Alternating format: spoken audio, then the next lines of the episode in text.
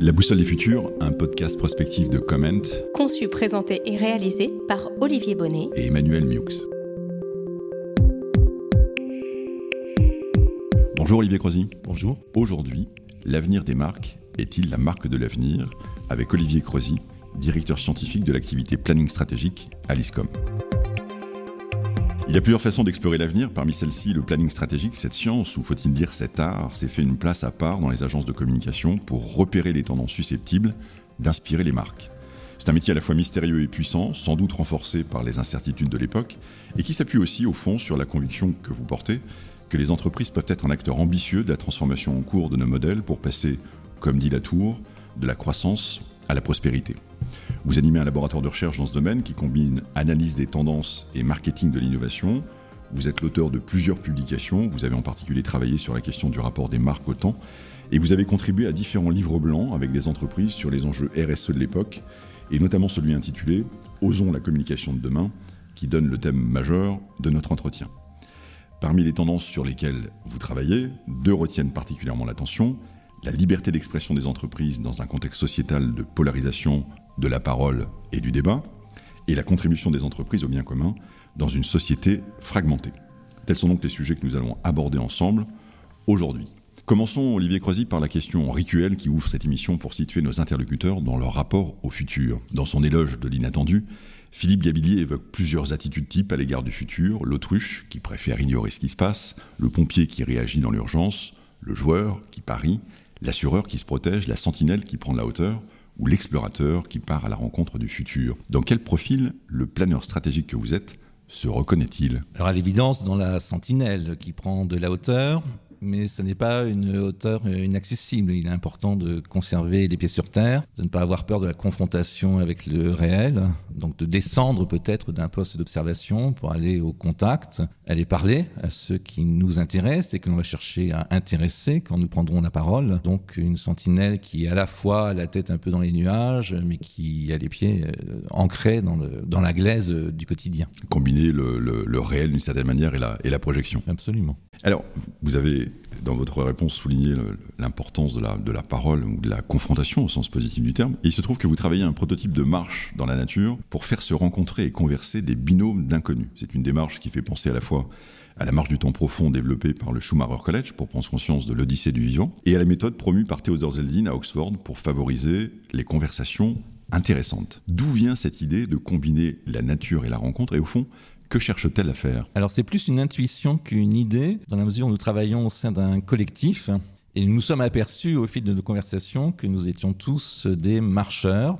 Alors à la fois nous sommes tous des optimistes, mais nous sommes aussi des, euh, des marcheurs. Et des marcheurs qui sont convaincus, sans pouvoir forcément l'expliquer, nous ne sommes pas experts euh, ni des neurosciences, ni de la psychologie, que les idées viennent plus facilement dans un mouvement, euh, comme si le mouvement neuronal avait besoin du mouvement musculaire, comme si euh, le cerveau était en permanence connecté avec le corps, qui je crois d'ailleurs est une réalité euh, assez, assez vrai. En tout cas, j'en suis une conviction pour moi. Et à contrario, nous avions peur d'une euh, d'une intention de rencontre euh, qui pourrait ne pas fonctionner si c'était un face-à-face, avec tous les risques que ce soit un face-à-face figé, se regarder en chien de faïence. Quand on marche dans la nature, côte à côte, le risque est évacué et nous sommes convaincus d'être condamnés à observer quelque chose. On a bien un qui va commencer à prendre la parole. Et dans notre projet, de toute façon, il y a aussi des indications sur des sujets possibles, qui peut être aussi d'ailleurs porter le regard sur le paysage, puisque nous allons marcher dans la nature. Donc c'est peut-être simplement la beauté du paysage qui sera le, point de départ de l'échange, donc un ressenti, une émotion. Et, après, normalement, la magie va, opérer. Avec un, guide de conversation euh, mode d'emploi pour, au fond, ce dispositif qui est très rousseauiste qui fait penser à, la façon dont Rousseau, dans les Confessions, fait l'éloge lui-même de la marche pour libérer à la fois la pensée et le faire d'une façon, il me semble que c'est ce que vous soulignez, d'une façon apaisée. Totalement euh, moderne, puisque finalement, euh, ça ne correspond pas à une pratique contemporaine, mais en soi, il n'y a rien de, rien de nouveau redécouvrir, c'est une forme de paradoxe, euh, les bienfaits euh, du, cheminement euh, côte à côte, et finalement très très innovant en soi, dans l'époque que nous connaissons. Ce qu'on cherche à faire, c'est effectivement construire nos binômes avec des expériences, des vécus, des représentations du monde très très différentes, pas forcément opposées, mais, mais différentes. Donc ce sont des rencontres improbables. Nous croyons beaucoup dans la magie de la parole, la magie de l'écoute, la magie de l'attention à l'autre. C'est ça, ça sera ça commun des, participants à, nos marches. C'est une très bonne introduction à ce que devrait être toujours la, communication dans sa, dans sa pratique? Alors vous êtes directeur scientifique planning stratégique au sein de l'ISCOM le planning stratégique peut apparaître comme un métier mystérieux à travers ce mélange particulier de veille et d'inspiration, cette façon singulière qu'ont les agences de communication de repérer les tendances pour inspirer la communication des marques. J'ai dit entre l'art et la science tout à l'heure, on pourrait aussi euh, dire que c'est une discipline qui se situe entre la sociologie et la sorcellerie. Mais en quoi consiste donc au juste le planning stratégique? Et sur quelle méthode s'appuie-t-il? De quel côté penche-t-il précisément entre euh, l'art et la science? Et que nous dit-il de notre époque et de ces tendances de fond? Qu'observez-vous au fond dans ce travail qui consiste à scruter le présent pour dégager des lignes de force vers l'avenir Bien, c'est principalement euh, la quête du sens.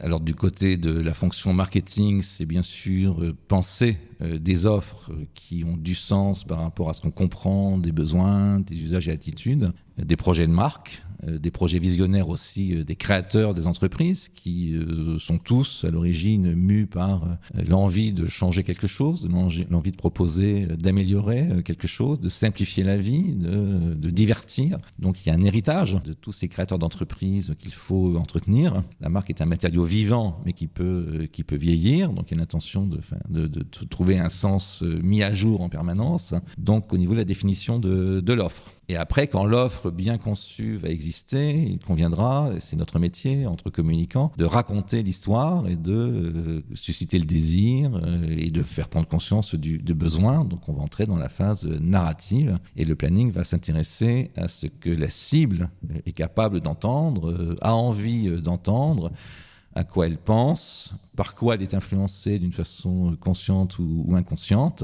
et aussi et c'est la dimension exploration du futur, pour le coup, de la fameuse sentinelle. Euh, qu'est-ce que l'on peut comprendre qui n'est pas encore évident, qui n'est pas encore avéré, qui est en gestation, qui est sous-jacent euh, et qui annonce euh, ce futur dont les planeurs pensent toujours, parce que ce sont des optimistes, qu'il le restera toujours euh, désirable. Donc le travail, c'est un travail à la fois très scientifique, fondé sur des études hein, qui peuvent être euh, qualitatives, quantitatives, donc on va s'appuyer sur des vérités statistiques, mais ça serait euh, un peu aride. Et c'est croisé en permanence avec les sciences humaines, la sociologie, la psychologie, l'observation, l'ethnologie, l'observation des, comportements dans, dans le réel.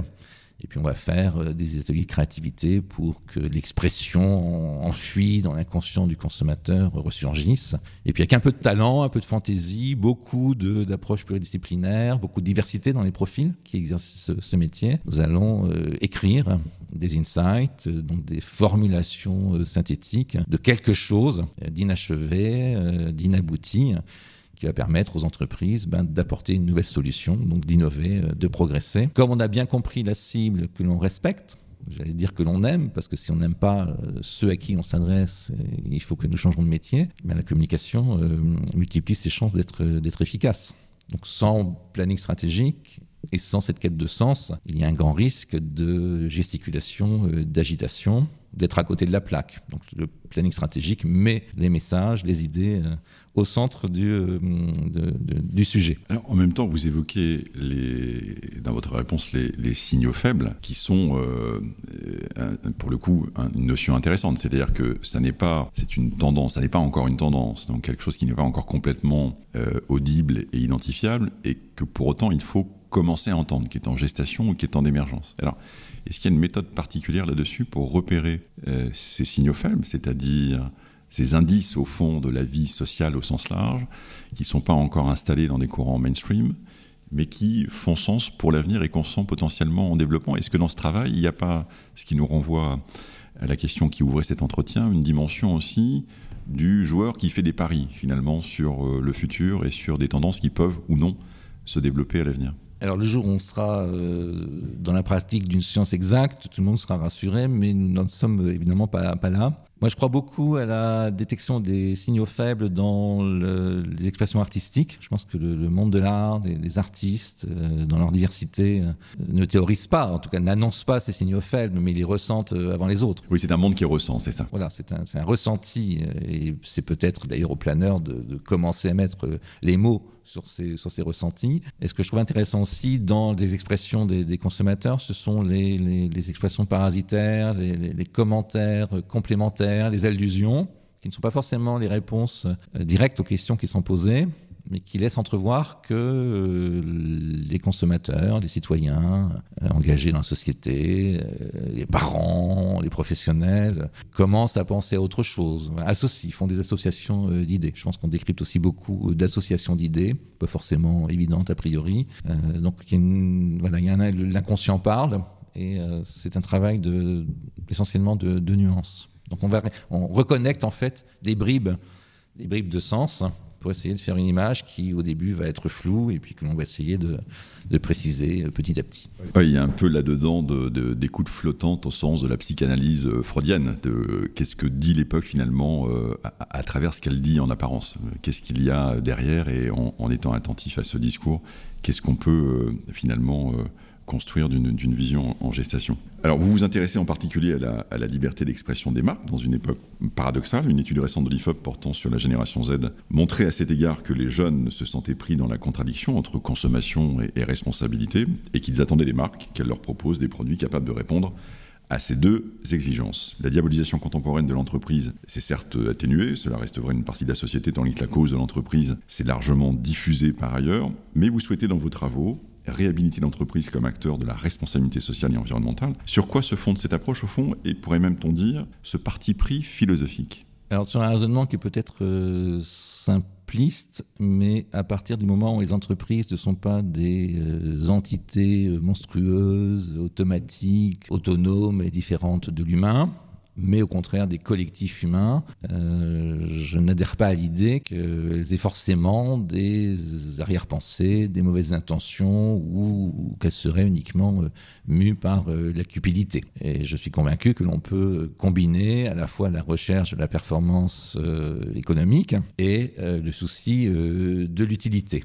Mais c'est lié aussi au fait qu'un bon produit est une proposition euh, de sens et que la communication fait aussi un beau métier puisqu'elle euh, raconte euh, ce sens qui, pour le coup, on le voit dans la consommation, est quand même, et heureusement, plutôt bien compris par, par les cibles. Donc cette hostilité latente, résiduelle, mais c'est vrai que c'est pas non plus une grande violence parce qu'on a aussi des études qui montrent que l'entreprise est perçue comme le lieu de l'épanouissement professionnel, on lui reconnaît un rôle évidemment euh, important dans la, société. Bon, moi, ça m'emmène à penser, euh, pas une réhabilitation, parce que ce serait euh, quand même arrogant, mais une simplification, descendre un peu le débat d'un cran et d'une façon apaisée, regarder avec presque une forme d'indifférence en fait ce que font les entreprises euh, aujourd'hui euh, au sein de l'économie et au sein de la, société. Donc c'est l'enjeu de faire tomber euh, essentiellement des a priori qui me paraissent quand même assez, assez faciles et assez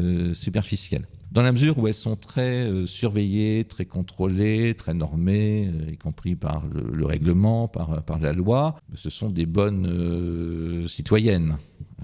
Aujourd'hui, on n'a pas le choix de toute façon. Et encore une fois, comme ce sont des collectifs humains, je ne vois pas pourquoi ces collectifs chercheraient forcément à, mal, mal se comporter. Il y a des exceptions, mais je suis plutôt quelqu'un d'optimiste. Ce qui me dérange, c'est qu'on n'attribue pas une totale citoyenneté. À ces, à ces, collectifs. Donc on leur demande de bien faire, elles font bien, on les surveille, on les contrôle. On leur demande de communiquer, mais dès qu'elles prennent la parole, très souvent, euh, l'oreille est un peu orientée et on va très vite arriver à l'accusation de washing divers et variés ou d'un manque, de, sincérité. Moi, je considère que si l'entreprise, et elle l'est, est une citoyenne à part entière euh, au cœur de la société, nous devons lui reconnaître euh, la totale liberté de parole et d'expression et d'une certaine façon aussi une totale liberté euh, d'initiative, d'inventivité, de créativité euh, au sein de la, de la société.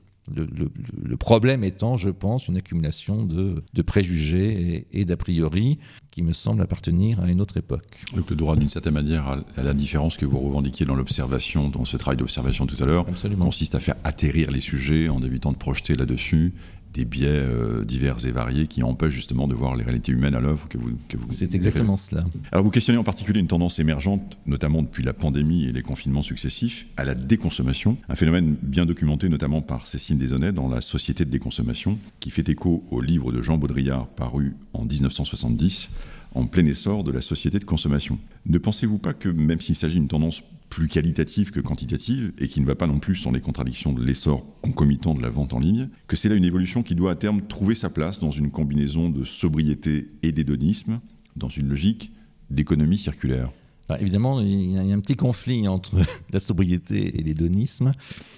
Alors moi, je penche plus du côté de l'hédonisme pas uniquement par goût personnel, mais euh, par euh, conviction. Euh, je crois que l'existence a besoin de légèreté et de plaisir, et que la consommation joue son rôle dans cette quête d'une forme de bonheur humain. Évidemment, le bonheur humain ne se résume pas à ça, mais quitte à vivre, vivons heureux, vivons hédonistes, profitons de, l'existence. Et en plus, je crois que nous sommes dans un pays euh, gâté par la nature, gâté par l'histoire, euh, gâté par euh, l'intelligence de ses penseurs et de ses artistes, et que nous avons un rapport au monde qui, tous les jours, nous expose à la gourmandise, à la gastronomie, à l'esthétique, à l'architecture. Donc peut-être que nous sommes préformatés, finalement, pour un rapport hédoniste à l'existence.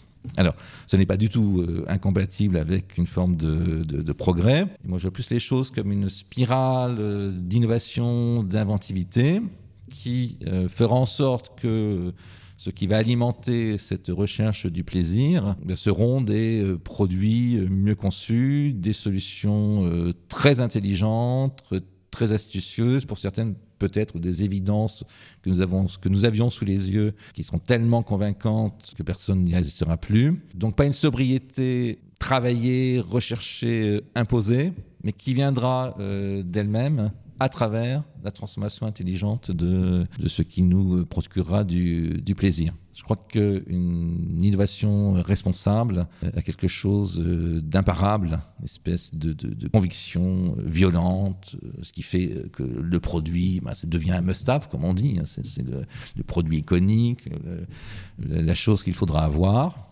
et que ces, produits must-have du futur ne sont pas des caricatures de démesures formulées par un, designer délirant, mais des choses qui combineront de l'esthétique, euh, du joyeux, du plaisir et une intelligence dans, la façon dont ça a été euh, inventé, dont c'est utilisé, dont c'est euh, recyclé, dont c'est euh, rechargé de sens, dont c'est transmis, dont, c'est conservé peut-être, dont c'est réparé. Et ça, ça ajoutera une espèce de sérénité, plus que de la conscience écologique ou la mauvaise conscience écologique. Je crois plus à des hédonistes qui ont besoin de se réconcilier avec quelque chose de l'ordre de la sérénité. Oui, on voit d'ailleurs dans, dans, dans, la mouvance au sens large, dans les mouvances écologiques, faudrait dire, cette idée de, euh, du retour en force du désir versus euh, euh, le syndrome de la peur qui n'a pas bien joué son rôle au cours des années précédentes et qui a plutôt tendance à tétaniser plutôt que de faire avancer. Donc il y a sans doute derrière ce que vous évoquez, c'est cette idée du nouveau récit finalement de la transformation. Le désir, c'est moteur. Le désir, ça donne,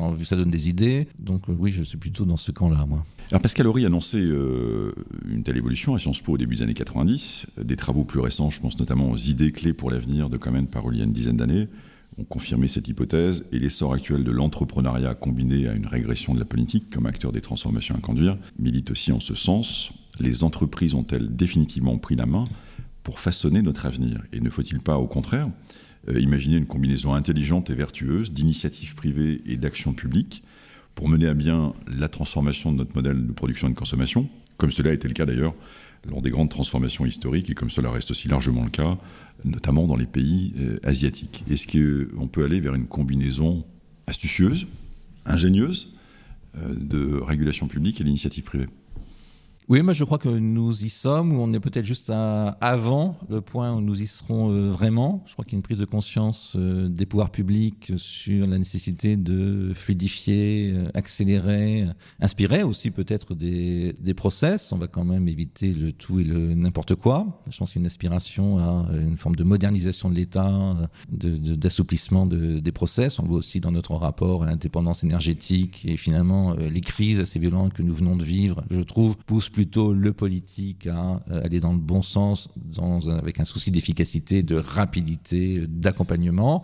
C'est quand même intéressant dans un pays qui, depuis deux siècles, est extrêmement euh, normatif, centralisateur, euh, jacobin. Donc moi, cette mutation culturelle euh, me semble très encourageante. Il y a la même chose pour les jeunes générations d'entrepreneurs, la capacité à se faire financer, même si par rapport aux fonds investis dans d'autres zones du monde, nous sommes encore assez modestes. Ce qui m'inquiète d'une façon résiduelle, c'est tout de même euh, cette euh, vision de l'entrepreneur, pas tellement, c'est moins un, moins un problème sur l'entrepreneuriat que sur l'entrepreneur, que certains, euh, par jalousie, bah, considèrent là encore comme un individu uniquement mu par la cupidité ou le désir de s'enrichir, alors que bien évidemment les projets sont bien plus intéressants que cela et que tout le monde a intérêt à ce que l'entrepreneur réussisse s'il a une proposition intéressante pour la société, tout le monde en bénéficiera.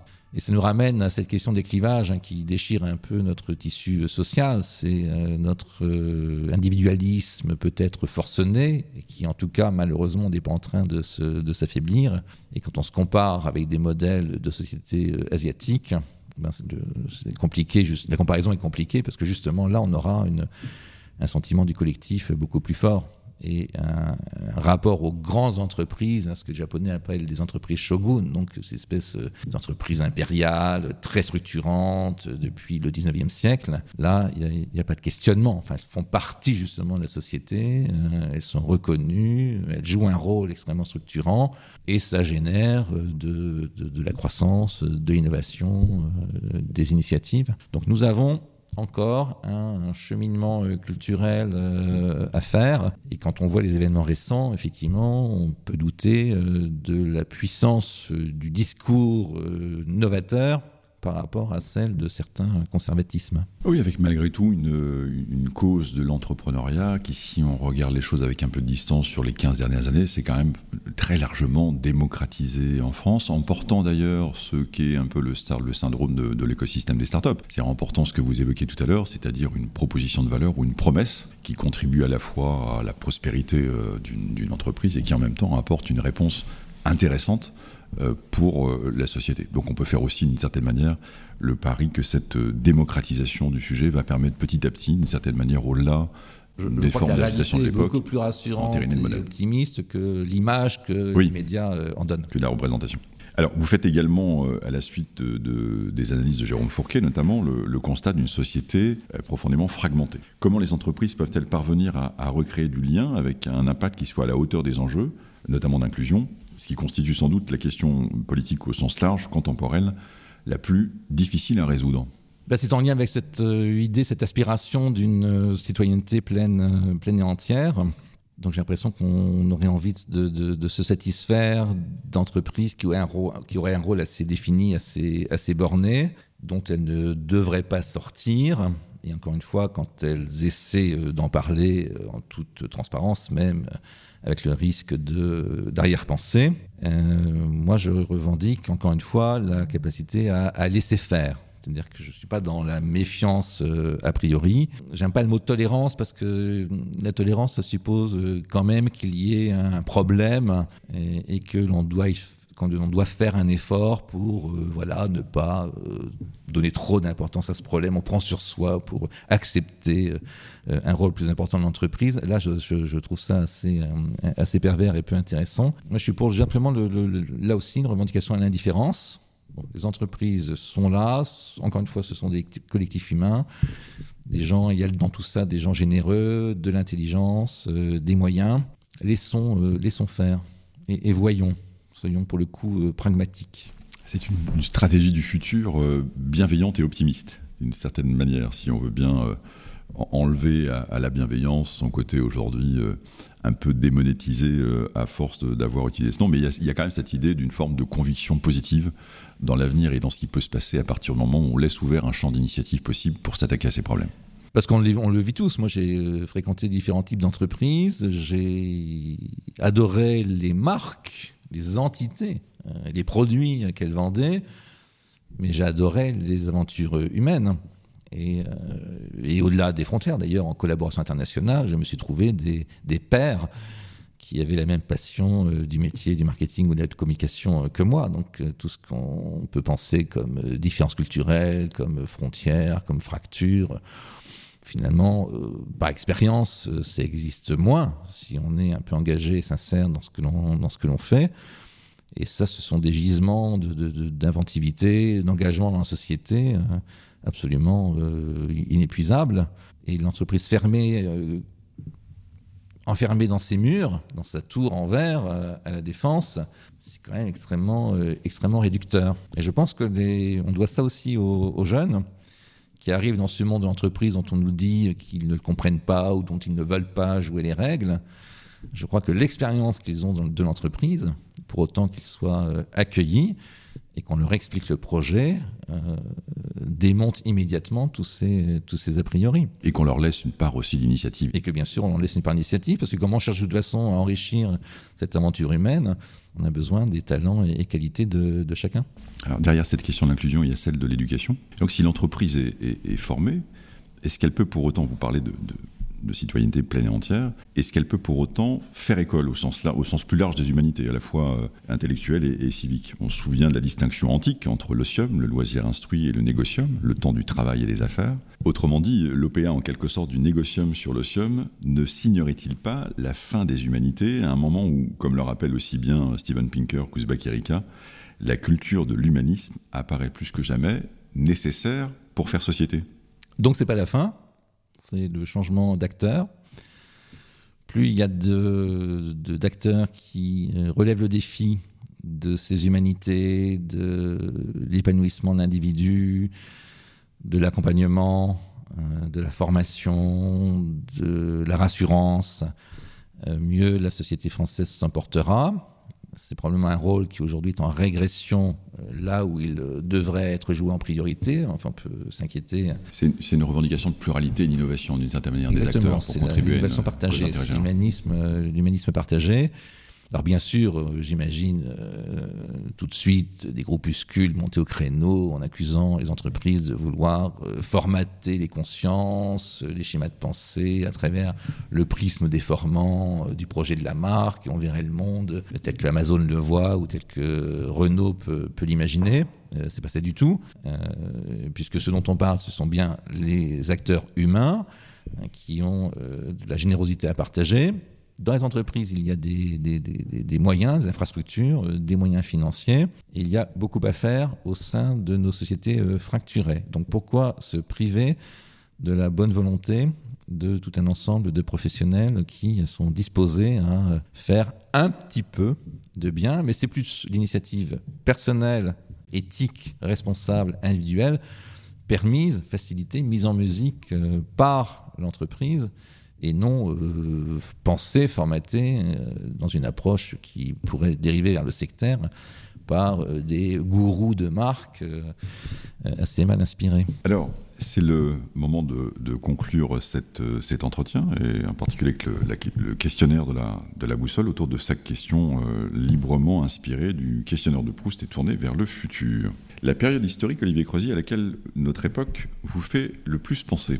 Alors j'ai pensé à mars 1882, au moment du vote de la loi Jules Ferry sur l'instruction obligatoire, école primaire, parce que l'époque, fin du 19e, euh, à la fois euh, conclut un siècle troublé, un siècle de, conflits, de guerres, d'oppositions, c'est la montée en puissance euh, des idéologies qui vont fracturer le 20e siècle.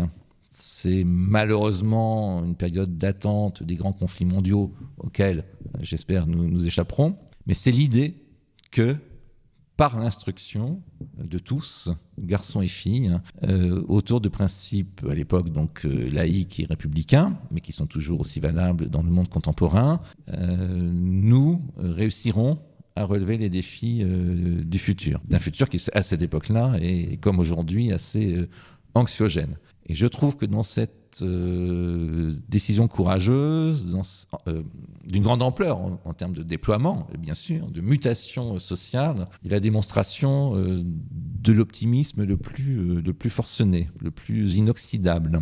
Et, je pense qu'aujourd'hui, il y a capacité à inventer ces, grands projets en pariant sur l'intelligence, en pariant sur, sur l'éducation, qui évite d'avoir peur des menaces qui nous entourent, et, qui nous permettent bien sûr d'espérer d'être d'être à la hauteur et de continuer à participer à un progrès euh, humain.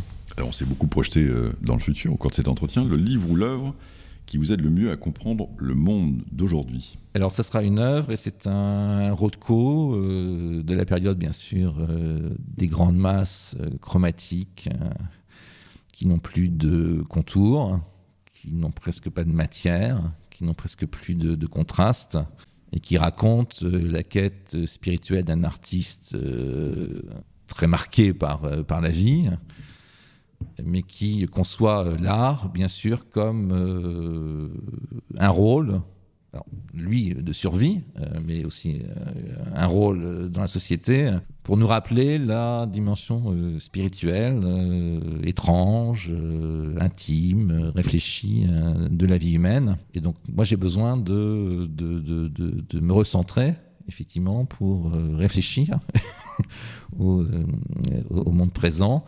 Donc ça m'aide à avoir une forme de disponibilité d'esprit. Voilà, c'est donc un, plus un état de quiétude et cette peinture euh, me, me, provoque ces émotions euh, que je trouve assez, assez fascinantes. C'est un appel à un recueillement obligé à l'Art Institute de Chicago, ou peut-être Comment pourra envoyer une délégation euh, d'auditeurs pour un enregistrement futur. Le livre ou l'œuvre qui vous aide à mieux saisir les enjeux de demain Alors j'ai pensé aux lettres de Vincent Van Gogh à son frère Théo. C'est une espèce de, il faut le dire absolument, c'est une espèce de happening, on mélange tout. Euh, des problèmes matériels euh, où on discute euh, des prix des tubes de peinture, des toiles, et c'est Van Gogh, illuminé, visionnaire, génial, qui ne peut pas accéder au génie tout seul. Il a besoin de, son frère comme d'un miroir, alors bien sûr pour, l'aider dans tout le sens du, terme. Je pense qu'il est animé par une compréhension de, l'avenir.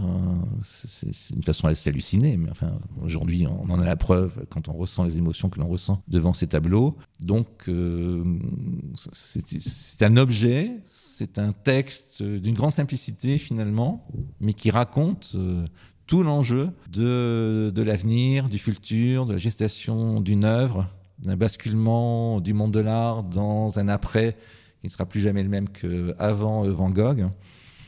Je trouve ça absolument, euh, absolument génial. Alors, les héros qui vous donnent le plus confiance dans le futur? Moi, c'est tous ceux qui euh, aident les autres.